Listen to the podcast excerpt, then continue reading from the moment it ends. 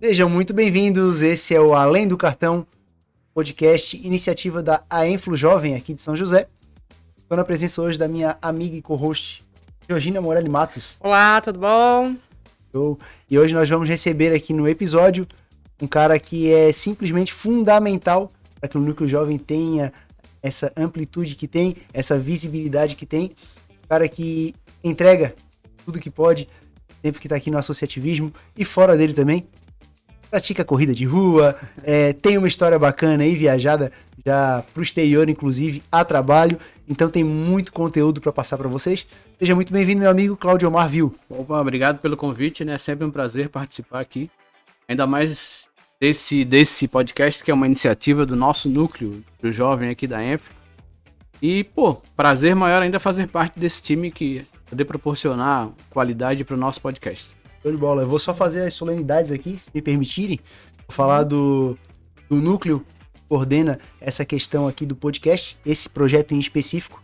É, tem, tem participação de alguns empresários do núcleo, entre eles a própria Georgina Morelli Matos, nossa, nossa especialista em marketing, marcas, aí vai, né?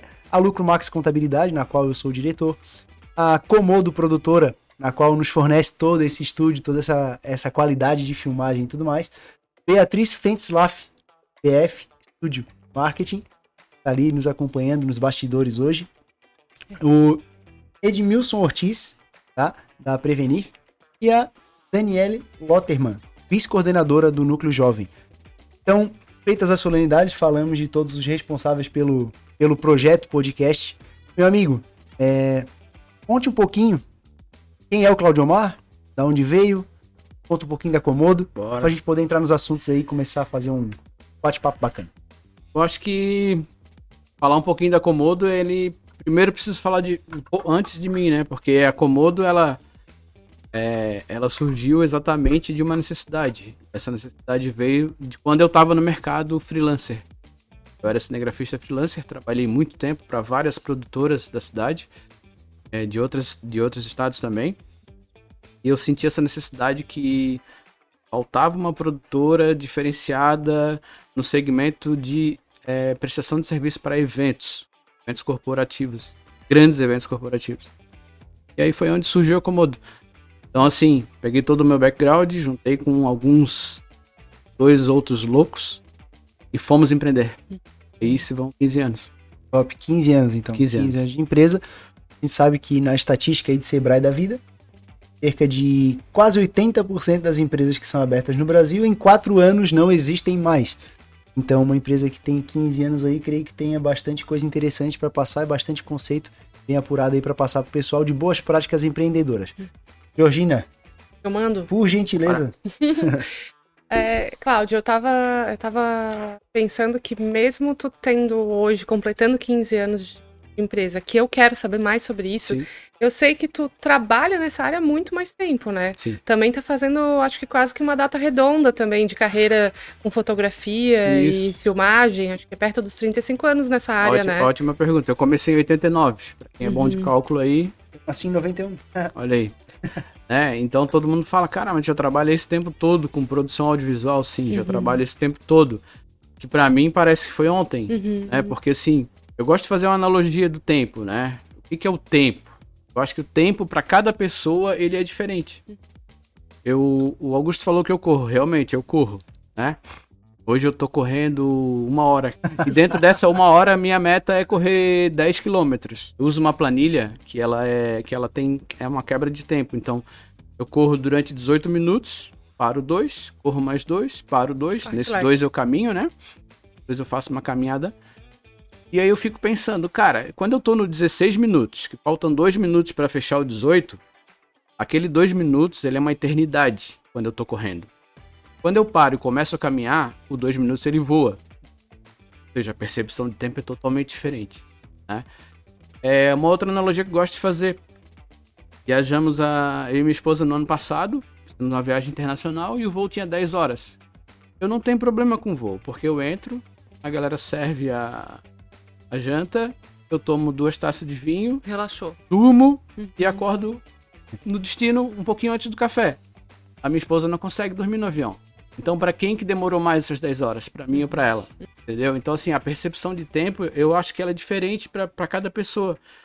E aí eu vou pro meu trabalho, aonde o cliente chega e fala: ah, eu queria fazer um vídeo curto. Eu falo, tá, um vídeo curto de quantos minutos? De 5 minutos. Aí eu falo, bom, um vídeo curto para nós é um minuto. Um minuto 30 segundos. Então, assim, tá, tá, entendendo o que eu quero dizer? A percepção de tempo, ela é muito, muito, muito. É, eu, eu vejo que para cada um, assim. E cada vez mais eu vejo que o tempo está relacionado ao meu trabalho. E cada vez mais eu preciso contar uma história em menos tempo. Sabe? Eu tenho que, essa história ela tem que ser contada da mesma forma, só que em menos tempo. Então, mais rápido tem que causar uma emoção em quem está assistindo com aquela história que tu está contando. Exatamente. É desafiador, né? É bem desafiador, porque quando a gente começou a produtora, há 15 anos atrás, a gente fazia vídeos institucionais de 10 minutos, de 8 minutos. Tava super normal, porque era a média que tu levava para contar a história de uma empresa. Uhum. Sabe? Aquela história que, tipo, ah, essa empresa nasceu em 1830 com o avô do Augusto, depois veio para o pai do Augusto e hoje é do Augusto. Hoje eu preciso contar essa história em dois minutos. É, e eu falo, o tempo, esses 15 anos, quando eu olho para trás, eu olho assim, tipo, pô, tem gente que fala, nossa, vocês já estão no mercado há 15 anos. Eu falo, é, 15 anos? Mas para mim não me causa essa estranheza assim do tipo, faz 15 anos. É claro que eu olho com saudosismo de quando a gente conversa, começou, o que a gente era, para o que a gente é hoje, não só de tamanho, mas também de aprendizado, né? Porque, tipo, em 15 anos, precisa aprender alguma coisa, né? Como fazer, de como não fazer, o que fazer, o que Senão, não fazer, o que, que deu certo. Espera, né? Exatamente. Até porque a, a gente tem aqui uma especialista em marketing, ela sabe, o marketing ele muda todo dia, uhum. todo dia. E o meu trabalho ele é voltado para o marketing. Audiovisual faz parte do marketing. Certo? É, essa questão do tempo, quando tu fala assim, passou 15 anos, mas até que foi rápido. E tu deu todas essas analogias, eu fico pensando, então tu deve ter curtido muito essa jornada. Pra ter passado rápido, tu uhum. deve ter feito muita coisa, deve ter curtido muito essa jornada, pra tu ter achado que foi rápido. Porque se tu fizesse uma coisa que tu não gostasse, teria sido 15 anos, e não exatamente, 15 anos. Exatamente. É. E aí eu sempre, eu sempre toco nesse assunto. Para quem fala para mim que vai começar a trabalhar com produção de vídeo ou com foto, primeira coisa, tu gosta de fazer isso? É uhum. porque assim, eu, eu quando eu comecei lá atrás, quando eu comecei mesmo, em 99, eu comecei com evento social. Então assim, a minha agenda ela era praticamente só no final de semana. Só que é no final de semana que tu curte a tua família, teu filho, a tua esposa, passeia, que tu viaja. E muito tempo sem curtir, porque eu tinha que trabalhar. A minha profissão, ela exigia que eu trabalhasse no final de semana. Né? Foi ruim? Não, não foi ruim porque eu consegui ganhar, a, né, ganhar o dinheiro, construir tudo que eu tenho. E também uma bagagem que me deu para quando eu abri a minha produtora, aquela bagagem de ter trabalhado lá só no final de semana, eu pude chegar e dizer, quando a gente se reuniu, eu, eu e meus sócios, na ocasião, a gente falou, só que uma coisa não quer é trabalhar com evento social. Isso já era 2008. É, e aí a gente falou, não, beleza, não vamos trabalhar com evento. Ou seja, não vamos trabalhar com casamento. A gente vai ter o nosso final de semana pra gente e pra nossa. Então olha como foi libertador. Mais um Abrir ponto... mão de um segmento. Exatamente, mais um ponto libertador. Ter sido empresário, né? Ter empreendedor na uhum. ocasião. Eu pude dizer assim, ah, não, peraí, agora o meu final de semana vai ser meu e da minha família. Idade do empreendedor, né? Meu amigo, essa percepção de tempo muito interessante. E aí, tem uma experiência bem particular da minha vida é, um tio meu trabalhava numa empresa de foto aérea. Cara, tá no ramo hoje, tu vai poder me dizer com muito mais detalhe é, o que aconteceu. Naquela época, eu lembro muito bem. Ele fretava um avião, pegava uma máquina que pesava um caminhão de coisa, com daquele tamanho, sobrevoava, por exemplo, a ilha aqui, uhum. de, em, aqui em Florianópolis. O dia tinha que estar tá perfeito, não podia ter uma nuvenzinha sequer, e aí o avião voava por. O avião, o helicóptero voava por 3, 4 horas. E aí a cada clique era um filme novo, então tinha um filmão daquele tamanho, tinha que sair é, repor e tudo mais. Sem contar tava na beira do avião ali, um perigo. E se desse alguma coisa errada, se a foto ficasse ruim, perdeu bastante dinheiro Bastante e o tempo. dinheiro. E a oportunidade de voar naquele dia, porque aquele dia tava sem nuvem. E é difícil encontrar um dia 100% limpo, né? Hoje, com o avanço da tecnologia, tem alguma coisa diferente com relação a esse tempo aí? Só pra elucidar, pra quem que eles totalmente. vendiam, para quem que eles vendiam isso, né? Uhum. Uma imobiliária que Isso. queria mostrar o loteamento que ela tinha comprado e aonde que se situava, o que que tinha perto, porque muitas vezes hoje tu consegue ir no Google, faz um- uma viagem pelo Google ali, tu sabe se tem uma farmácia, na época, locadora, e por aí vai. Só que é, lá atrás não tinha essa percepção, não tinha esse Google que informava dessa forma, pelo menos dessa forma como informa hoje, não tinha. Então isso servia para valorizar o imóvel. Uma foto aérea valorizava o teu imóvel. Então, além disso, os portos, eh, a construção, por exemplo, de um shopping, sabe? Sim, o processo sim, de construção, tudo isso era eh, pego dessa forma. Hoje, como é que se faz uma captação de imagem aérea? Cara, o teu, o teu. Era o teu avô? Meu tio, meu tio. Teu tio. Não sou muito da, diferente da época do teu tio. Eu Uhum. já fotografei e filmei de helicóptero. A primeira coisa que tu faz quando tu vai filmar de helicóptero é o seguinte: o helicóptero começa a subir, dá o rec. Porque a gente pagava por minuto voado e era muito caro. Então, assim, uma produção que exigia foto aérea, ela era muito cara. Uma produção que exigia imagem aérea, ela era muito cara. E hoje, né, com a tecnologia do drone, meu Deus, hoje tu. Hoje eu tenho um banco de imagens aéreas. Ou seja, dependendo da região da cidade que eu preciso filmar, eu não preciso nem sair para filmar. Eu já tenho um banco de imagem das praias, bairros. Que a gente se programou para fazer isso, a gente pensou nisso também. Pô, mas sempre que o cliente vai precisar, eu vou ter que ir lá fazer a cena, daí naquele dia tá chovendo. Então hoje a gente monitora a previsão do tempo.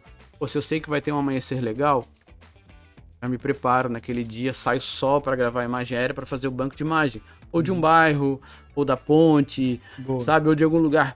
Tipo, a gente tem imagens da ponte com, com o sol nascendo em vários ângulos. É o que dá imagens da ponte diferente. Então, assim, é claro que tem situações que, ah, filmar a fachada da empresa, então a gente vai ter que filmar naquele dia. Mas muita ve muitas vezes aquele bairro já está filmado, ou seja, é menos um trabalho para mim naquele dia. Eu vou lá, filmo a fachada da empresa, já tenho uma imagem do bairro, sabe, da via, da onde, como chega naquele bairro. Boa. Tudo isso é muito importante, né? Localização. Sim. Esse, Mas facilitou muito. esse assunto do Augusto é muito legal. Até eu, eu havia anotado justamente essa pauta, porque, cara, 15 anos de empresa, certa fluidez da transformação que ocorreu nos últimos anos, tá lascado. Porque, na verdade, a quantidade de coisas que aconteceram, por exemplo, só um dos exemplos que eu acho que revolucionou, e aí tu vais me dizer a questão da produção de vídeo, é o fato de ter uma câmera num celular. E fez com que as pessoas tivessem muito mais acesso e facilidade a isso e justamente criou mais demanda para o trabalho de produção audiovisual profissional. Sim. Eu acho que uma coisa ajudou, na verdade, é isso, né? E, e fora o que está vindo agora para edição de vídeo e fotos do Adobe com inteligência artificial e tal. Então, pô, eu queria que tu falasse um pouco sobre essa parte da transformação digital na tua empresa, já que tu tens uma linha do tempo que acompanhou essa transformação, sim, né? Sim, sim. Inclusive, por, por isso eu trouxe esse, esse material aqui. Mas falando dessa evolução, vejo que ainda um pouquinho, um pouquinho mais importante do que a evolução digital, também tem a evolução do ser humano, do profissional. E se tu não tiver um profissional que acompanha essa evolução, Essa acabar fluidez. ela não acontece. Aham. Né? Mas com certeza, existe uma evolução é, gigante do analógico para o digital e eu acompanhei essa evolução. Na empresa, não. Quando a gente abriu a empresa, já era digital. O equipamento em si, a câmera já era digital, Uhum. Sensor já era digital, não, não era mais lente com diafragma. O analógico, ele é uma lente com diafragma. Quando tu aperta o botão, o diafragma Uhum. abre e fecha. Digital não. Digital já é o sensor, ele faz assim, né? Ele abre e fecha de uma forma diferente. Quando a gente começou a empresa, já era digital. Quando eu comecei lá atrás, a minha câmera pesava 12 quilos, a câmera que eu usava de ombro. Quando a empresa começou, já era uma câmera de 4 quilos. Hoje uma DSLR pesa 800 gramas, 1,2 kg bem um acessório e tal. Então assim, além da evolução digital, teve a evolução ergonômica também, Uhum. né? Hoje, numa câmera menor, tu tem muito mais qualidade do que uma câmera maior. Olha só que loucura. E aí, voltando um pouquinho nos 15 anos também, às vezes as pessoas perguntam, ah, como é que tu consegue durar tanto tempo? Aí eu falo, acompanha a evolução, todo dia muda, todo dia se aperfeiçoa, porque se tu ficar, se eu ficasse naquela câmera que eu comecei lá atrás, Tu não Mercado- resiste à mudança. o mercado tinha acabado, é. Aham. É, e outra coisa que eu falo, ah, como é que vocês se posicionaram no mercado? Como vocês duraram tanto tempo? Eu acho que quando uma empresa nasce a partir de uma necessidade, ela tá fadada a dar muito mais certo. E tu falou dos 4 anos e dos 15 anos, Uhum. que o Sebrae fala. Uhum. Eu acho que é diferente, assim. Eu vou abrir um negócio. Ah. Pô, eu acho que aí tem uma oportunidade de negócio, Uhum. sabe? Uhum. Existe uma diferença. É E a nossa. do dá pra ganhar dinheiro com isso. Se E tu vai com esse pensamento, com essa mentalidade, muito provavelmente, cara, a última coisa que tu vai ver é dinheiro. Não, e, Porque e, teu propósito tá errado, né? e, e quando tu tens uma necessidade do mercado, quando tu tá vendo aquela lacuna, aquele buraquinho, aquele gap, como todo mundo gosta de falar, Uhum. opa, tem um, tem um gap aí, eu posso entrar. Foi assim que a gente entrou. A gente sentia que as, as produtoras de vídeo de Florianópolis que trabalhavam com os grandes eventos, elas estavam estagnadas, elas estavam. E aí, aí eu trouxe um exemplo. Olha como é que a galera entregava o material pós-produção. Entregava exatamente assim, ó. Um DVD, capa branca, no máximo escrito aqui o nome do evento. Primeira coisa que a gente começou a revolucionar, e eu trouxe esse exemplo exatamente porque um cliente essa nessa semana passada ele me falou disso. Olha como que a gente começou a entregar o material. Agregou valor. Capa personalizada, impressão personalizada, né? agregou valor. Ó, agregou valor e outra coisa, abriu um outro mercado pra gente. E além de filmar, a gente podia entregar o material personalizado para os clientes no dia do evento. Então, assim, tinha evento. Hoje, beleza, a galera acessa o YouTube rapidinho e já vê o vídeo Uhum. do evento. Mas na época que a gente começou em 2008, Uhum. era DVD que se entregava. Uhum. Então tinha um evento com 300 participantes e a gente entregava o vídeo no final do evento. Eu vendi isso aqui, ó. Não quer entregar um DVD para cada Claro. participante? Outra fonte de renda dentro. Exatamente. Aumentou o ticket do Exa- negócio. Esse- aumentou o ticket do negócio. Pra e aí, como novinho isso aqui. exatamente. tá quebrando só por Ele, ali. eu conseguia levar 300 capinhas já impressas, 300 DVDzinhos impressos. Era só o trabalho de queimar o vídeo final. E no final do evento, dentro da sacolinha da lembrancinha do evento, E o e um DVD do evento. Só que isso aqui eu vendia separadamente. É, aumentou o ticket, o ticket médio, como a Georgina Falou. falou. fala é o cross-selling. Upsell. Então, assim, criando diferenciais, né? Criando diferenciais, a gente foi se posicionando no mercado. E a galera foi Uhum. começando a olhar. O pessoal de evento começava a olhar, pô, mas peraí, por que, que o X entrega assim, numa capinha branca, e a Komodo entrega assim, capinha personalizada? Uhum. Pô, todo mundo fala que uma comida, né? Um prato de comida, tu não come só o sabor, tu come com os olhos também. Sim. E a gente entendeu que o vídeo, primeiro impacto que o O cliente recebia. empratamento do teu Exatamente. trabalho. Quando ele recebia isso aqui, ele já olhava. Oh, Nossa, profissional. Isso deve Isso aqui- ser bom. Exatamente. Só Então, assim, desse pressuposto de que deve ser bom, já entende pagar um pouco mais. exatamente. Ou que Ou- merece ou ser que pago, mere- né? exatamente. Um mais. Criar diferenciais. Então, eu, eu vejo assim, tu, tu durar tanto tempo, ser tão perene, eu acho que é isso. É criar diferenciais, tá, tá se atualizando todo dia Uhum. e tá vendo o que, que o mercado tá, tá fazendo também. É, quando falo sobre diferencial com os clientes, uma coisa que causa uma estranheza é quando eu falo que o, o diferencial tem que ser sustentável. E aí as pessoas confundem um pouco com a questão do ecológico. E, e eu acho que o que tu tá falando, quando nós estamos relacionando com 15 anos, é o que eu digo de sustentável. Vai sustentando esse diferencial ao longo de 15 anos. Claro que hoje não faz mais tanto sentido tu fazer Não, essa entrega Não, desse DVD não assim. faz sentido nenhum. Mas, pelo que tu- nós conhecemos do teu trabalho, pelas entregas que tu faz pro, pro núcleo, tu tem um, um viés de cultura no teu negócio de ser um pouco mais disruptivo e extremamente detalhista. Tá aí o reflexo Sim, desse, sim. de- desse, desse, desse detalhismo né, no trabalho. E o marketing, que tu aí tu uma régua alta, assim, né? Mas o marketing, ele tem muito disso agora. Da gente realmente pensar em todas as facetas que envolvem essa produção de vídeo. E muita gente que simplesmente diz: ah, eu pego o celular, eu faço, eu chamo o primo do amigo do vizinho, eu faço. Cara, não é ligar, o, dar o play e gravar. Envolve hum. muito mais coisa, né, sim, Cláudio? Sim. Não, além de envolver muito mais coisa, eu, eu também eu vejo assim, né, Georgina? Existem trabalhos que são para produtoras de vídeo e existem trabalhos que são para ser feito celular. Ok. Ok, uhum. para mim isso está bem claro Sim. e eu nunca vou brigar com uma empresa que quer fazer o trabalho no celular. Uhum. Tem, cabe, velho, tem. E às vezes é melhor fazer no celular do que não fazer. Exato. E outra coisa, periodicidade, fazer com o celular é mais rápido, né? uhum. né? Mais conteúdo. Contratar uma produtora é mais caro, porque envolve uma equipe, envolve equipamento. E a gente entende isso perfeitamente. Então, assim, eu nunca vou brigar com isso mas eu sempre vou estar antenado ao que, que eu posso entregar a mais. Se o cliente me contrata um vídeo de 3 minutos, com certeza não vou entregar só o vídeo de 3 minutos. Nossa proposta vai estar um vídeo de 3 minutos, mais dois vídeos de 1 minuto, mais 5 é, é, cinco vídeos de 15 segundos. Por quê? Porque eu sei que aquilo ali vai ser bom para o cliente, que ele vai poder usar aquele conteúdo uhum. particionado em mais, em, né, em outros segmentos, em outras, em outras redes. Né? Ele não vai precisar ficar só exposto a, ah, eu vou fazer um vídeo só pro YouTube. Pô, beleza, mas o vídeo no YouTube ele é um pouco maior, formato diferente. Então por que a gente já não pega esse vídeo e vai fazendo ele vários vídeos desse vídeo? Gente, uhum. porra, exato, tá aí. Então, assim, essa é a sacada. Tu tens que ir se adaptando, vendo o que, que o mercado tá pedindo e tentando entregar um pouquinho, sempre um pouquinho mais, né? Fez uma, uma menção agora, eu entendi como aproveitar ao mesmo tempo, mesmos recursos para vários materiais. Né? Então, isso, de um vídeo, sei lá, de meia hora, vai fazer vários outros pequenos vídeos com assuntos, é como se fosse o corte do podcast. Exato. Fazer vários cortes daquele material grande.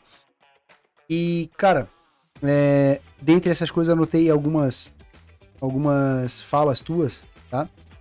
É, a, a, Georgina citou muito bem aqui a questão do, da atualização do empresário, mas eu gostaria de citar é, o sentido, alguma coisa que fala e nosso, o nosso cérebro límbico, né, das emoções é que compra o produto, é que compra o serviço, é que faz tu perceber melhores coisas ou tomar decisões.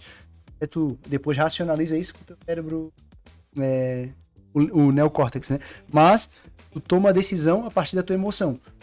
Não à toa, é, Coca-Cola, um refrigerante que faz mal para a saúde, é o produto acho que mais vendido no mundo. É, McDonald's é a rede, maior rede de restaurante do mundo. Não faz sentido tu pegar uma bomba calórica, que são os dois ali, ou tomar sorvete, se não fosse pela, pelas sensações e sentidos que aquilo ali é, aguça na pessoa, né? E aí, tu veio com essa sacada e, cara, eu vou além um pouquinho. Eu posso tocar no cara, é, entregar como presente, porque se fosse aquele branquinho sem graça ali, não entregaria como presente, não, não vale de nada. Não. Às vezes vai cair lá num senso comum, vai pegar, chegar em casa, botar na gaveta, nunca vai ver na vida. Aí passou o tempo, a gente extinguiu é, Blu-ray, DVD, DVD, e tudo mais. Tudo, tudo. Então ficou lá, foi descartado, foi embora. Mas certamente em algum momento a pessoa, pela talvez pela capa, colocasse, recebia alguém em casa, ah, vamos ver tal coisa aqui. É, então... o, digital, o digital traz um pouco de, de encurtamento desse registro, né? Quando a gente tem algo assim gravado ou quando a gente revela a foto, parece que a gente fica mais ligado com esse registro. Eu acho uma coisa, cara, que é, que é muito interessante se tu conseguir falar pra gente é como funciona uma produção de vídeo. Porque quando eu falei assim, ah, é, é diferente gravar com um celular e é diferente contratar então, não é que não é que eu tava dizendo assim, vocês têm que gravar necessariamente com produção, mas é que existem várias outra, outras coisas além da entrega de um vídeo propriamente uhum. dito. Roteirização, Exatamente. o objetivo, a proposta disso. Cenário, condução da cena. É o, é o especialista né? É o storytelling que a gente chama, né? Exato. Eu, tipo assim, eu, eu. Por isso que eu volto a falar. É, às, vezes, a gente, às vezes a gente encontra pessoal aqui no núcleo e tal, e o cara me fala, ah, quero fazer um vídeo e tem que ser contigo e tal, mas a minha empresa ainda não tá no ponto de pagar a Komodo eu me sinto orgulhoso, né? Porque, tipo assim, eu tenho o meu valor agregado ao meu serviço. Né? Eu uhum. tenho a minha empresa, eu tenho os meus uhum. colaboradores, eu tenho CNPJ, expertise. expertise, equipamentos. E também eu tenho a maneira de contar a história. Entendeu? Então, assim, eu tenho roteirista da casa, que é, que é diretor formado em cinema. Então, se eu vou fazer um vídeo para Esteio, por exemplo, que a gente fez do roteiro à finalização, tem que entender como é que é a história da, da Tail, é criar um storytelling, criar um roteiro. E quando eu entreguei, quando a gente entregou esse vídeo aqui, quando o cliente foi na, na, na produtora assistir o material, eu juro para vocês, tinha dois sócios e uma diretora. A menina chorava no final do vídeo. E o diretor falou: Cara, eu, minha empresa está representada nesse vídeo. Então, pra gente é, é muito melhor do que o pagamento. Óbvio que o pagamento é ok, beleza. Faz parte, né? Faz parte. Mas por ver que a gente atingiu aquele objetivo de uma forma com excelência é muito melhor. Mas por quê? O roteirista estudou, fez o roteiro, mandou para o cliente, o cliente manda de volta, faz aquele ajuste, aprova. Quando o roteiro está aprovado, aí a gente sai para gravação. Antes disso, a gente não sai para gravação. É, tem muito cliente que quer que a gente vá. Não, eu preciso gravar um vídeo no meio. A gente tem um processo a ser seguido. É esse, esse, esse. Entendeu? É por isso que. Então a gente começa a mostrar onde é que está o valor daquele vídeo. Onde é que está aquele valor que ele está pagando. Ah, por que tão caro? Não é porque tão caro. É porque tem um processo a ser seguido. A gente não grava nada que a gente não saiba que depois vai editar. Como vai editar. Tipo, sabe o salva na edição? Não uhum. existe isso lá na Comodo. Quando o material chega para editar, o editor sabe exatamente o que tem que fazer. Começo, meio e fim do processo.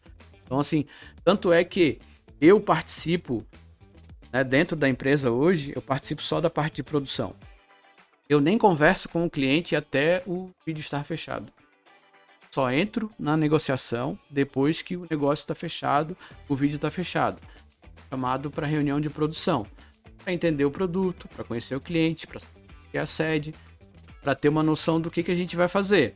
Aí passa pelo roteiro e tal, e depois eu vou para a gravação, acompanho toda a gravação, ou faço direção de fotografia, ou faço a direção de cena. Acabou esse trabalho, vai para edição, já tem o pessoal que vai faz a gestão da, da, da edição, a gestão do, do, do, trabalho até chegar a ficar pronto. Entendeu? Então por isso que eu digo assim, processos, né? Aquilo que, o, que a gente sempre ouve, processos. Se não houver processos, Aí tu vai ficar, tipo, imagina se eu tivesse que me envolver com o um cliente desde a venda. Entender o que, que ele quer, passar valor, esperar ele dizer não, pedir outro orçamento e tal. Pô, eu, e os outros clientes, eu ia fazer o quê? Ia ficar esperando esse cliente decidir? Não, então enquanto o meu atendimento está decidindo essa parte, eu estou atendendo outro cliente. Eu estou lá filmando, produzindo material do outro cliente. Acabei de filmar, entrego para edição.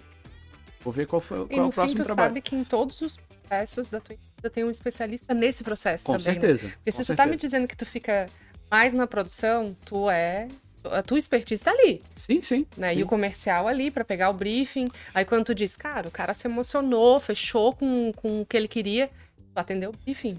Exato, exato. Tu exato. atendeu o que ele queria desde sim, o início, sim. né? Sim, sim. Não, e, e, e, a gente sempre brinca que contar histórias, ele faz parte do nosso, né? Tá no nosso DNA, contar história. E contar a história do cliente, criar aquele storytelling, envolver, é o que faz, a, faz o nosso dia a dia, né? É o nosso dia a dia. Pô, é, só para eu dar uma participada nesse, nesse assunto em especial, me envolve muito mais, eu gostaria de trazer uma história de bastidor. Né? Essa história de bastidor tem a ver com. É, a gente combinou e a gente começaria a nossa gravação é, às 14 horas. E, cara, a gente percebeu que foi começar às 14h40. Né? E por que isso? Eu tô trazendo isso aí também. Vai além um cortezinho bonito, de uma luz bem posicionada, de uma câmera bem alinhada, vai muito além disso aí. Né? Tem todo o esforço de trânsito para chegar aqui. O estúdio ele é montado no dia da gravação, ele não é um estúdio pronto, então a gente faz todo um, um trabalho e contextualiza toda uma sala para poder ela ficar entregue.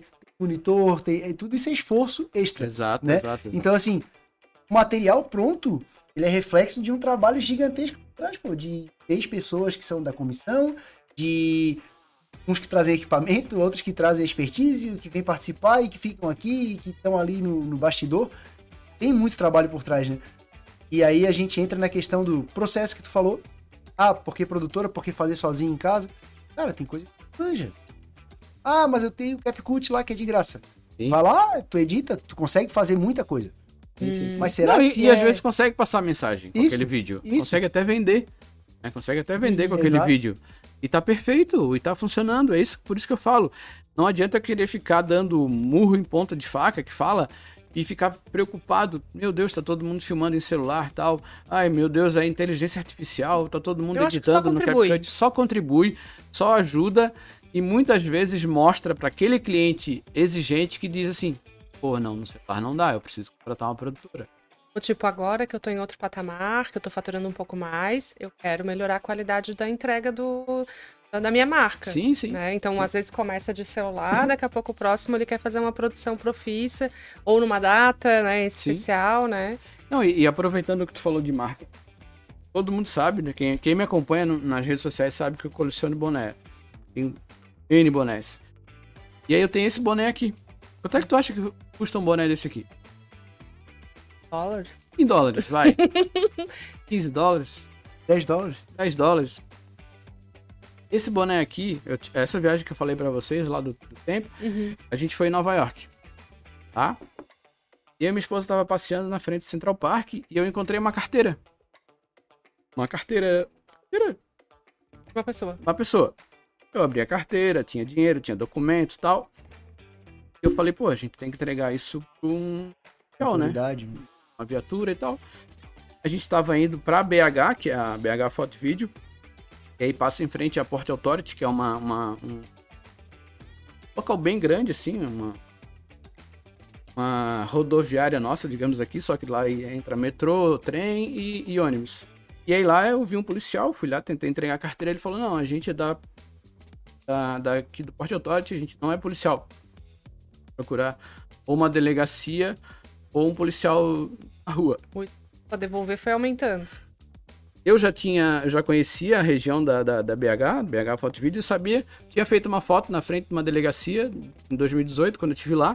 Eu falei, não, falei pra minha esposa, não, beleza, a gente vai passar na frente de uma delegacia. Aí eu fui lá na delegacia, entreguei o, o- a carteira, expliquei tudo lá pro comissário de plantão ali, e tava passando um. Passou uma pessoa atrás. E a gente falando inglês e um pouco. Só que o inglês com aquele sotaque de português. Cuidado de saber que É, não e é aí a pessoa que passou atrás falou: ah, Inglês do vocês João são Santana. do Brasil? A gente sim, é Brasil. É from Brasil e tal. Dele, ah, que legal. Eu já fiz um curso em São Paulo e tal, papai, na Interpol, e fiz uma- um, um intercâmbio lá no Brasil. O que vocês estão fazendo aqui na delegacia? Algum problema? Daí eu falei, não, a gente só veio entregar a carteira aqui. Ele falou, nossa, sério que vocês vieram até aqui, estão hospedados? Não, a gente está hospedado lá perto, Central Park. Vieram até aqui, disse, não, é, a gente já vinha e tal, e veio entregar. Ele disse, pô, quer conhecer a minha delegacia? Falei, pô, sou fã de, né, de, de, de filmes de, de séries, por isso é claro, pô. Aí ele me apresentou a delegacia e tal, bará. E aí ele falou, olha, quero te dar um presente. Eu tava com boné, bonézinho da, da Nike. Quero te dar um presente, tu aceita esse boné aqui? Falei, pô, se eu aceito. Quero. Quanto é que vocês acham que vale esse boné agora? Não, agora não tem preço mais. Tu acha que eu uso esse boné no dia a dia? Não, ele tá lá na minha prateleira lá. É, então, tipo assim, é, mudou, mudou a percepção de valor. Aqui tu tava falando, entregar um DVD na capinha ou entregar um DVD na capa, na capa vazia, personalizada. Aham, É, isso E é- aí, e aí a história do storytelling, né? Feito. Mudou o valor do boné ou não mudou? Gostaria antes de. Só um pouquinho, mudou o valor do não Mudou. mudou? total. Mudou total. Pois é, mas essa história ela não existe. Mudou. o valor Eu do comprei. boné. Eu comprei esse boné por 10 dólares. Tá vendo a diferença do storytelling e da história contada? Então, assim, essa história não existe. Eu acabei de inventar ela. Olha, Não fui na delegacia, eu entreguei a carteira para um policial. anticlímax. Anticlímax. Exatamente. Mas, é, mas é só para que vocês entendam Não, a entendi, importância do storytelling, a importância de contar a história bem contada. É, a gente entregou a carteira para uma viatura, um policial da viatura que Uhum. mal olhou na nossa cara, pegou a carteira, ok, beleza, obrigado. É o que vocês entregaram. Mas. Tá e esse- treinando bem mentira, amigo. Conseguiu levar não, até o final. mas aí é que tá, cara. Mas é por isso que eu falo. Às vezes as pessoas falam, ah, por que, que vocês duram tanto tempo? Por que não sei o quê? Por que, que esse valor desse vídeo desse. Cara, porque tem toda uma história por trás. Sabe? Então, assim, são 15 anos contando história. Não contando mentira, mas contando história, sim. Né? Então a gente aprende que, tipo, a história vai fazer diferença. O roteiro com começo, meio e fim vai, fazer, vai fazer diferença. O que a gente sempre fala pro cliente é isso. A tua história tem que ter meio, começo, meio e fim. Uhum. Herói, enfim. Exato. Né? É, hoje em dia não tem mais como fazer aquele vídeo lá. Ah, Começou com o vô do Augusto, veio pro pai do Augusto, e hoje é do Augusto. Não, ninguém mais quer saber Ninguém isso. Quer história. saber hoje o que, que a Lucromax vende? Deu, pô. O mais, mais rápido possível. Pode até falar que foi o avô do Augusto que começou, mas tem que ser muito rápido. Nem passando mesmo assim, tipo, ah, começou com o avô do Augusto e hoje tá vendendo um milhão de reais por mês. Uhum. Entendeu? Essa, essa pegadinha aí que tu fez com a gente, ela me lembra um- uma coisa que é muito importante no marketing, que é o trabalho, que é a parte que tu faz, que é a, a, é, trabalho, ele ajuda não só o público que está assistindo a, a ter uma percepção da empresa, mas às vezes nem a empresa tem essa percepção. Quando ela olha o trabalho final do, do vídeo que ela pediu, é que ela vai dizer, caramba, A minha empresa é desse tamanho. A minha Eu não é- sabia que a minha empresa era Exato. assim tão bonita. Exato. Ou, como que tu conseguiu deixar a minha empresa tão bonita? e aí tu quando a diz, gente "Já ouve era." isso, cara, É. quando, não, e quando a gente ouve isso, porque assim, aí a gente vai pra backstage novamente, Uhum. sabe? É, eu chego numa empresa e aí a gente faz o enquadramento. Pô, aquela parede lá tá quebrada. Eu não vou filmar a parede quebrada, eu vou enquadrar mais pra cá. Uma cortina caída. Uma cortina caída. Se não der pra arrumar a cortina, eu vou enquadrar pra cá. Uma carteira em cima da mesa, eu vou tirar. Um copo d'água, eu vou tirar. Um calendário, um. um- A gente chega pra gravar em dezembro. A empresa tá toda Decorada. decorada. A gente Cheio fala, a primeira coisa que a gente fala. Vai ter que tirar tudo. Vai ficar totalmente tempo alto. Vai parar no tempo. É tudo. Se eu quiser, beleza. Agora, certo é tirar tudo. Então, porra, aquele trabalho, desmonta tudo. Muitas vezes tem que montar de novo, porque o nosso trabalho também tem a produção e a desprodução. A desprodução às vezes demora mais do que. Então, é, se fosse nessa sala aqui eu tivesse que tirar tudo para filmar, faria tudo que tem aqui, depois colocar tudo no mesmo lugar onde é que tava. Igual ela. Exatamente. Então, a gente às vezes aluga uma casa para fazer uma produção. É muito comum isso aí. Chama de locação, né? Uhum. Então eu tenho que alugar uma casa como locação. Cara, eu chego na casa, não vou filmar a casa como ela é. Uhum. A brincadeira da bolinha, aquela que tu falou, olha, o cara joga beach tênis. Não, a bolinha é exatamente pra isso. Eu chego numa casa alugada, que eu aluguei só pra fazer a produção. Porra, tem um piso de vinílico comprado na, na, na Milão Acabamentos. Lindo, maravilhoso. Eu sou obrigado a tomar um máximo de cuidado. Então eu pego na ponta de cada tripézinho, coloco aquela bolinha antes de colocar no chão pedir pra galera da produção, ó, cuidado, tal, não toma água aqui, não entra com isso, não entra com aquilo. Então tem Caríssimo. tudo isso, tem tudo isso. Então, o núcleo jovem, voltando agora um pouquinho para o associativismo, o núcleo jovem ele tinha uma regra. E eu, se eu estiver mentindo em algum momento, em algum aspecto, eu sou novato no núcleo jovem, né? E o, o nucleado poderia ter até 40 anos. Qual é a idade do amigo? 54. 54 anos, ou seja, há 14 anos o Claudio Mar já não poderia mais fazer parte do núcleo jovem. Veja quanta coisa boa e quanta sabedoria a gente estaria perdendo caso essa regra não tivesse sido derrubada, né? E aí, eu ouvi uma vez que só tem jovem, pessoa que está começando no empreendedorismo ou que tem razoabilidade de 5 anos, como é o meu caso, que ainda estou Uhum. aprendendo muito, que ainda tem muito que caminhar nesse empreendedorismo. Com quem os jovens vão aprender? Exatamente. E aí, cara, eu me senti na obrigação de falar isso, de trazer essa análise. De fato, nosso amigo aqui achou que ia entregar pouco. E olha, tá sacanagem esse conteúdo, tá? Quem estiver acompanhando aí tá percebendo. Georgina, consegue trazer mais alguma coisa? Tem Claro. Ih, vamos, sei que- vamos. bora, um Eu tô, cafezinho. eu tô liberando pra ti aqui falar, porque eu- eu sei que tu, olha. Eu vai ouvi falar que ainda tem meia hora. A vamos minha, lá. eu não. Tem papo, tem, tem hora, mas é que eu já não quero nem deixar pro final essa pergunta, que Tá. eu tô muito curiosa pra saber se, se a tua empresa ela, ela, ela gosta de inovar, se ela é disruptiva e se ela vê o valor no próprio produto dela. Como que tu vai contar a história dos 15 anos da empresa? Hum, Não posso te falar.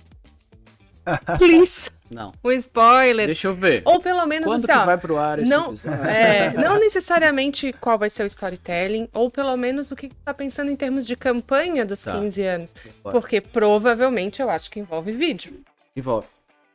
Uma dica foi vídeo, já É, vamos a- considerar a- a- vídeo. Vamos lá, a campanha de 15 anos ela começou, a gente começou já faz uns três meses, eu e o Thiago, a, Thiago é meu sócio, né? Uhum. Falei pra vocês, a gente começou a empresa com três sócios. ah, em 2013, um dos sócios deixou a empresa, foi morar fora.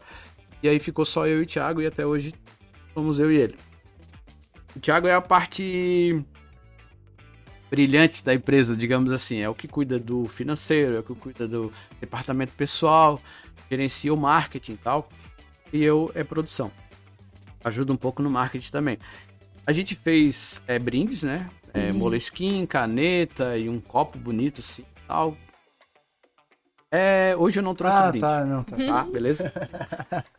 Esses brindes para que que é? Pra gente levar para os clientes antigos, os prospects e para os clientes atuais. Então a gente tá Uhum. fazendo isso pessoalmente. Uma estratégia de. Exatamente, uma estratégia de aproximação. Aham. Aquele cliente que não nunca mais, né, faz algum tempo que não fez nada com a gente, mas era um cliente ativo, tal, a gente está indo lá conversar, entregar, agradecer, né? Tem um, um texto legal de agradecimento Porque ele faz que ele parte faz da parte da história desses 15 anos. E pro, pro prospect está entregando e pro cliente atual a gente está fazendo essa entrega. Beleza, essa é a parte física. E a parte vídeo, a gente está preparando um vídeo.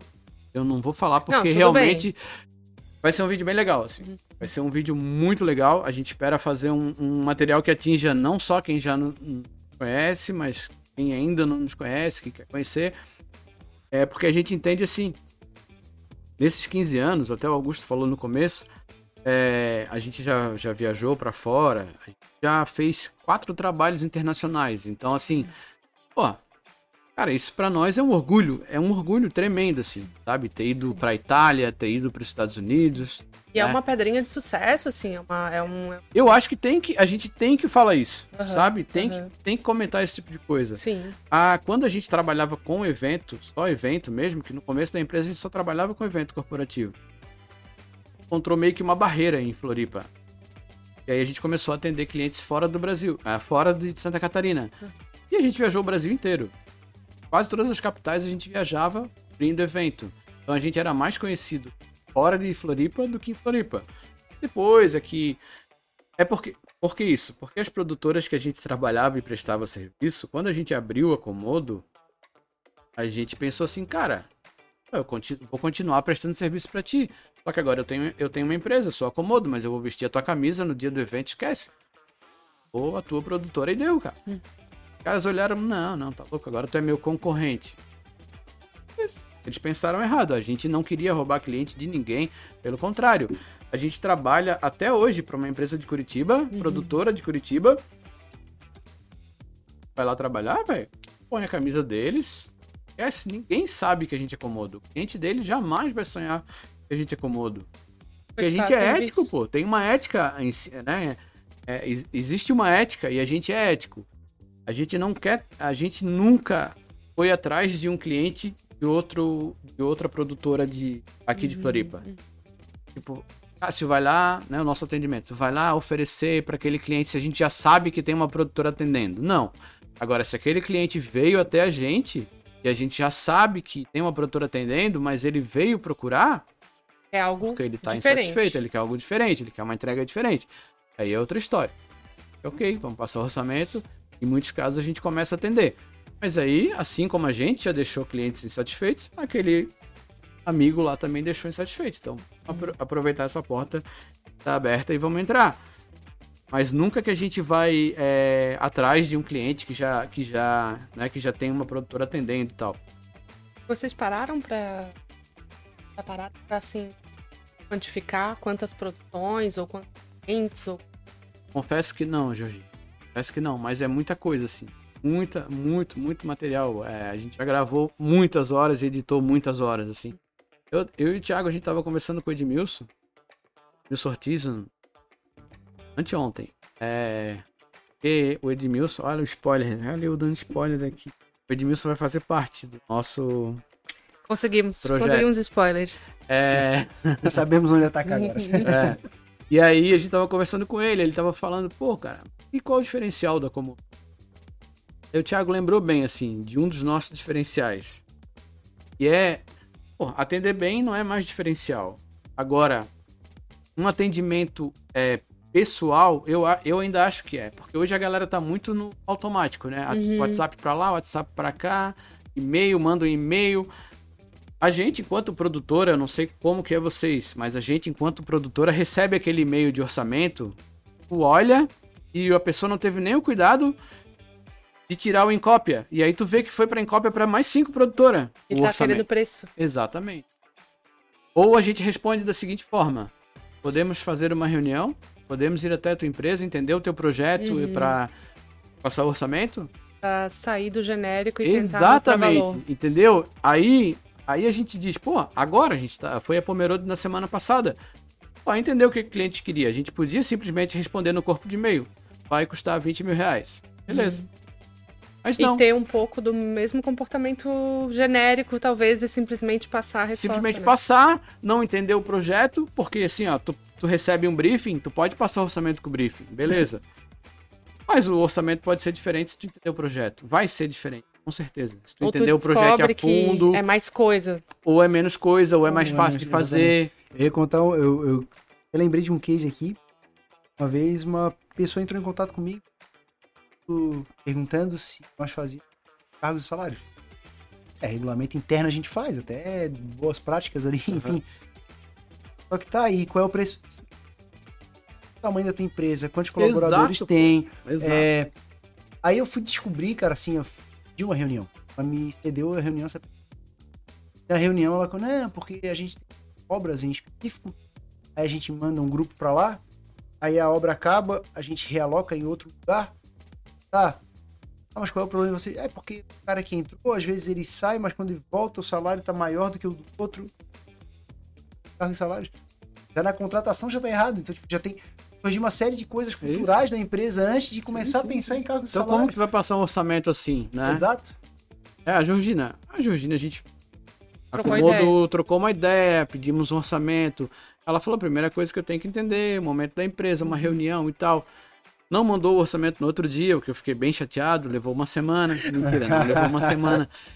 Veio aquele orçamento totalmente det- detalhado do que ela vai fazer, aonde vai apontar e tal e tal. A Mas- gente já, já olha pro orçamento e vê, porra, Esse É é, o ponto, aqui, né? O que, que é o teu serviço? exato, Porque exato. não é, quando a gente vende produto, tipo eu vendo boné, é, é, a gente acaba achando que o nosso, nosso trabalho é o produto. Quando a gente já tá, nós, nós estamos em três que vendem serviços, né? É mais fácil a gente entender que o nosso serviço vai além do, de- do que de fato o cliente está contratando. Então, assim, ah, eu quero um vídeo. Tu vai entender o problema, tu vai conversar, tu vai tirar o briefing. Tu, tu quer é, prestar serviço, tu quer quero um, um serviço de, de contabilidade não é só simplesmente fazer o operacional pro cara. Envolve um atendimento. Então, o que, que é o produto? É o serviço de fato ali, o que acontece na prática? Isso. Ou é o atendimento, o briefing, é o detalhe da entrega, é a disponibilidade? E eu, eu- pelo que eu tô percebendo no nosso papo, tu entendes que a percepção do serviço ela é um pouco maior É um pouco maior. do que o de fato o serviço de. Ah, tá aqui o vídeo. Não, acabou. não, não. Não, não. É, é, é, é bem maior. Só o vídeo. Cara, o vídeo é um vídeo, é um produto, é um boné. Agora, pra que que vai ser usado esse vídeo? Aonde que ele vai ser Uhum. usado? Faz parte de qual, qual estratégia? De qual estratégia? Exatamente pra que que tu quer usar esse vídeo? É, porque tem muito cliente, muito, muito. No caso de vocês deve ter a mesma coisa. Ele chega e fala, eu quero fazer um vídeo da minha empresa. Beleza. Pra que que tu quer esse vídeo? Ah, pra vender mais esse moleskin. Eu sou obrigado a dizer pra ele, amigo, não é o meu vídeo que eu vou fazer pra ti que vai vender mais esse moleskin. Uhum. É como que tu vai usar esse vídeo, aonde que tu vai usar esse vídeo, com quem, qual estratégia que tu vai usar. Aí eu não sei. Quero que tu me fale como. Aí eu falo, não. Vídeo O meu vídeo atrair é- comprador, né? Mas- Exatamente. O- E outra coisa, posicionamento. Aí é aquilo que a gente tava conversando com outro entrevistado, né? Posicionamento. O que que tu faz? Eu faço vídeo. Como que eu vou usar esse vídeo? Não sei, amigo. E tu vai procurar uma empresa de marketing, vou ficar aqui, ó, Georgina. Tu faz um pedaço. Exatamente. E outra coisa, eu, eu falo a verdade pra ele. Eu não chego e vendo, olha, tens que fazer um vídeo da tua empresa porque tu vai vender mais e tal. Só tu jogar ele no YouTube, ali coloca no Instagram e tal que tu vai vender mais. Não, não, isso não faz. Não faz. A gente tem bem noção é, do que, que que a gente faz. É um vídeo bem feito, um vídeo matador, com uma qualidade boa, roteiro bem elaborado, com storytelling bem contado. Agora, a gente não promete resultado com esse vídeo. Eu não tenho como prometer resultado com esse vídeo. Garantia de sucesso. Não tem como garantir, eu não sei se ele vai pegar esse, esse vídeo e colocar lá no cantinho do desktop dele e nunca mais usar pra nada. Uhum. Ou quando eu entregava um DVD, eu falava pro cliente, tá? Olha só, tô te entregando DVD, mas não é pra te colocar na gaveta e mostrar só pra tua família no final de semana, Exato. cara. Se tu não colocar esse DVD pra girar, esse Ah. vídeo não vai adiantar de nada. Exato. Pra quem que tu quer fazer esse vídeo? Hum. É um endomarketing pra mostrar pro- pros funcionários? Ok, beleza. Mas é, se é pra vender, tu tem que fazer o vídeo girar, não adianta guardar ele na gaveta.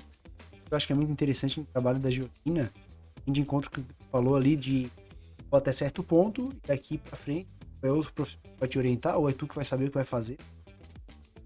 E é a tal da especialização, né? Tu é especialista em produzir, Produzir vídeo. vídeo. Isso. Dali pra frente, como é que ele vai usar, depende de outra, de outra expertise. Aí depende dele ou de outro profissional. Entra a questão assim, ó. Eu tenho um produto e eu quero vender esse produto. Vou lá e estruturo pra caramba a minha parte de marketing. Pra me ajudar nessa questão dessa analogia que eu quero fazer. Eita. Então eu, eu estruturei minha parte de marketing linda. E aí começou a cair lead pra caramba, começou um monte de gente clicar e tudo mais. E aí virou uma loucura, sei lá, meu restaurante lá, meu, meu delivery. Hum. Pra clicar um monte. Eu tô preparado na cozinha pra receber quantidade enorme de pedido.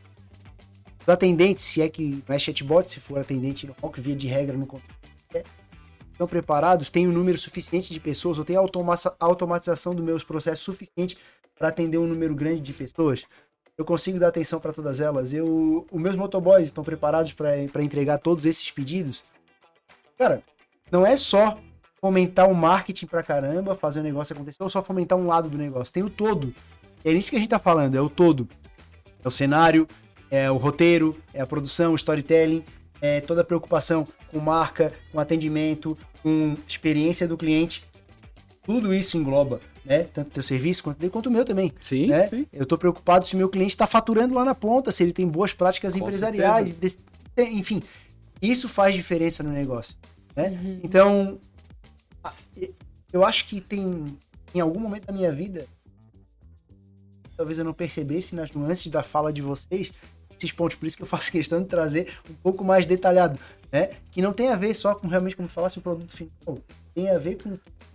E aí, o empresário que está atento a isso, que é o caso da mesa comigo, é, performa muito melhor. Né? Tem Sim, uma, sim. uma solidez de mercado, tem é, rastro de mercado. Né? E a verdade, né, o, o Augusto, a verdade. Quando a gente conversou com a Georgina, foi um tapa na cara. Porque foram verdades que foram faladas pra gente. E a gente falou, pô, caraca, ela tem o nosso perfil, porque a gente também fala a verdade pro cliente. Eu tenho um cliente de 14 anos. 14 anos, Caramba. tá? Tava agora em São Paulo com eles, fazendo a feira deles em São Paulo. A gente conheceu eles aqui em Floripa. É, o evento, primeira vez que eles fizeram em Floripa, a gente atendeu. Eu escutei do cliente assim, cara, nunca ninguém entregou. Isso aqui fazia parte da entrega, né? Uhum. Nunca ninguém entregou o que vocês entregaram pra gente. Olha que a gente faz esse evento já há 10 anos. Pô, legal. Bom ouvir isso, né, cara? Surpreendeu. É edição rápida, edição na hora pra passar no outro dia e tal, é material entregue com capinha e tal. Ele falou: ah, vocês viajam, é, vocês atendem fora de Santa Catarina? A gente, claro, a gente atende o Brasil inteiro, a gente tem expertise isso, viajar com a equipe e tal. Beleza. O próximo evento deles era em Belém. Para a gente ir pra Belém. Outro ano, Belo Horizonte. Depois Rio de Janeiro, São Paulo e assim por diante. E, mas por quê? Porque a gente, além de entregar um serviço bem, bem feito, quando eles ah, o nosso evento é em São Paulo, a sede deles é em São Paulo. Falava, olha, vai custar tanto. Daí ele falava, ah, mas, mas aqui em São Paulo sai mais barato. A gente sabe disso, só que tem o deslocamento, tem a hospedagem, tem a ocupação da equipe. É aí que tá um pouquinho também a diferença. da- Eles entendiam e levavam nós para São Paulo. Quando esse, esse mesmo cliente que levou a gente para São Francisco, pro Vale do Silício, quando ela ligou e tal, a gente estava negociando orçamento e tal. A proposta era um profissional para fotografar e filmar. Um profissional só para fazer as duas coisas: fotografar e filmar. Eu me lembro como se fosse hoje. Eu estava de férias em São Paulo, eu e minha esposa, e aí ela ligou. Ligou, a gente ligou e falando: Olha, é, poxa, o teu concorrente tá um pouquinho mais barato, só que além de fotografar e filmar, ele leva o drone resposta não tem drone. Falei pra ela, faz o seguinte então, então fecha com ele. Se ele garante pra ti que vai filmar, Uhum. fotografar e fazer imagem de drone, pô, legal. Agora, eu não vou levar um drone para um país que eu não conheço, a regulamentação, não sei aonde que pode voar, que não pode voar, e não vou expor o meu equipamento em outro país. Ela falou: ah, não, beleza. Ela me... Uma hora depois ela me ligou: a gente vai fechar com vocês. Então, assim, ó, transparência, verdade. Responsabilidade, Responsabilidade com o trabalho. e, cara, o que eu vou te entregar é isso, o que eu consigo te entregar é isso. Consigo te entregar isso aqui. Não adianta eu mentir para ti que eu vou levar um drone e ficar voando seguro em São Francisco. Eu não sei as leis da Califórnia. É um lugar turístico, tá ligado? Normalmente em lugar turístico existem regras, não pode voar sobre tal lugar e tal. Tentar entrar no assunto, porque quando a gente começa a falar e o assunto começa a esquentar, tem que a acabar. proposta já é de que a gente encerre. É, Cláudio, Cláudio Omar, é, meu amigo, por gentileza, puderes deixar uma mensagem, todas essas falas, todo esse conhecimento que passou pra gente aqui, não deu nem pra contar a história da claquete, né? Não. Essa eu conheço, eu queria que tu contasse, mas eu não consegui nem entrar nesse assunto. É, vou deixar uma mensagem aí para os empreendedores, dizer para eles que é bom, se não é bom, da tua visão, ou enfim, quais são os desafios, que tu quiser expor aqui, esteja no teu coração agora, Legal. tá? É, essa mensagem pra gente ir encaminhando pro final aqui esse podcast, depois eu fazer as atividades aqui, pra encerrar esse episódio que foi, na minha visão, maravilhoso, tá, amigo? Obrigado. Cara, a mensagem que eu quero deixar é o seguinte: é, se você tem um sonho, vai, persiste. Só que assim, não pense que é tão fácil assim. E aí volto duas casas e falo: primeira coisa, olha onde é que tu vai entrar e por que que tu vai entrar, qual é o teu propósito e se tem um buraquinho ali para tu entrar. Não simplesmente pensar, ah, eu vou entrar para fazer tal coisa porque tá na modinha. Ah, eu vou começar a filmar porque tá na moda. Ah, eu vou começar a fotografar porque tá na moda. Eu vou comprar uma câmera digital e vou sair fotografando e vou ganhar dinheiro. Não é bem assim. Então, primeiramente, estrutura, vê por que, que tu vai entrar, né? entende o mercado, se é um produto ok, se é um serviço ok, se é uma loja, pô, faz uma análise do mercado, vê onde é que tu vai colocar o teu, né, qual o endereço certinho. Mas assim, tem um sonho, vai atrás busca o que tu quer fazer. Cara, vai quebrar a cara mais de uma vez? Vai. Pô, a gente tem 15 anos de história. Não é uma história só de belezas. Tem muita coisa que a gente errou. O bastidor, né? Tem o bastidor, tem muita coisa que a gente tomou, né? Pô, muito. Cara, calote. Calote em, em momentos que a empresa não podia dar calote, ganhar calote, né? A gente já, já teve um calote que a gente quase quebrou a empresa. A gente, mais pra frente a gente teve um calote bem maior. Beleza, passamos, passamos legal porque era um outro momento da empresa, caixa e tal. Então assim, não é fácil, não é fácil, mas eu acredito que é super compensador empreender e ser empresário, né? Porque assim, a gente já falou sobre isso, vários já falaram sobre isso aqui. A gente é empreendedor e a gente é empresário. A gente é dono de empresa, a gente está na frente do negócio. Seja, seja essencial para o seu negócio. Também não seja assim. No começo, beleza, mas depois. Eu, eu sempre falo assim: a galera pergunta, ah, mas vocês também estão na linha de produção. Sim, a gente está na linha de produção. A gente gosta de fazer o que a gente gosta e a gente sabe que se a gente estiver lá, a gente vai estar fazendo. Ah, mas tu é essencial, se tu não tiver, a tua empresa não funciona? Não, tenho um sócio e eu tenho outras pessoas que fazem o mesmo trabalho que eu faço. Uhum. Cara, mas é o meu Contar a conselho história é do boné. Contar a história do boné, Pra contar a história... Pra quem não pegou, tá chegando. Você não corre o risco, né? Vai pegar do início. Mas, cara, achei genial. Muito obrigado pela tua Eu presença. que agradeço, cara. Muito obrigado por compartilhar essas histórias com a gente. A energia que tu colocou que foi muito forte, realmente foi muito bacana. Georgina, muito obrigado por me acompanhar, por fazer pe- perguntas um aí prazer. estratégicas. Antes de terminar esse episódio, eu cometi uma gafe no começo. Eu gostaria de falar que com essa estrutura maravilhosa que a gente tem aqui, tivemos a contribuição além da Comodo e da Lucro Max, da Madeireira União, né? então, Claro, para a estrutura, cenário. que é esse cenário que a gente tem aqui, então foi fornecido pela Madeireira Boa, União. boa, boa. Não poderia deixar de citar aqui no episódio. Pessoal, é, Georgina, muito obrigado mais uma vez. Obrigada. Dê um recadinho pro pessoal aí. Eu acho que a Comodo sintetiza a frase de um autor que o Augusto gosta muito. que a melhor propaganda é feita por um cliente satisfeito, Felipe Kotler. Então acho que a Comodo sintetiza isso. 15 anos só pode estar deixando muito cliente satisfeito. Graças a Deus. Valdemar, muito obrigado, meu amigo. Eu que agradeço, cara. Eu queria até deixar uma, uma última fala, assim, de dizer que esse momento aqui vai lá pra minha estante, tá? Vai ficar lá guardadinho, assim, cara, de coração. Foi um prazer participar do podcast. Massa.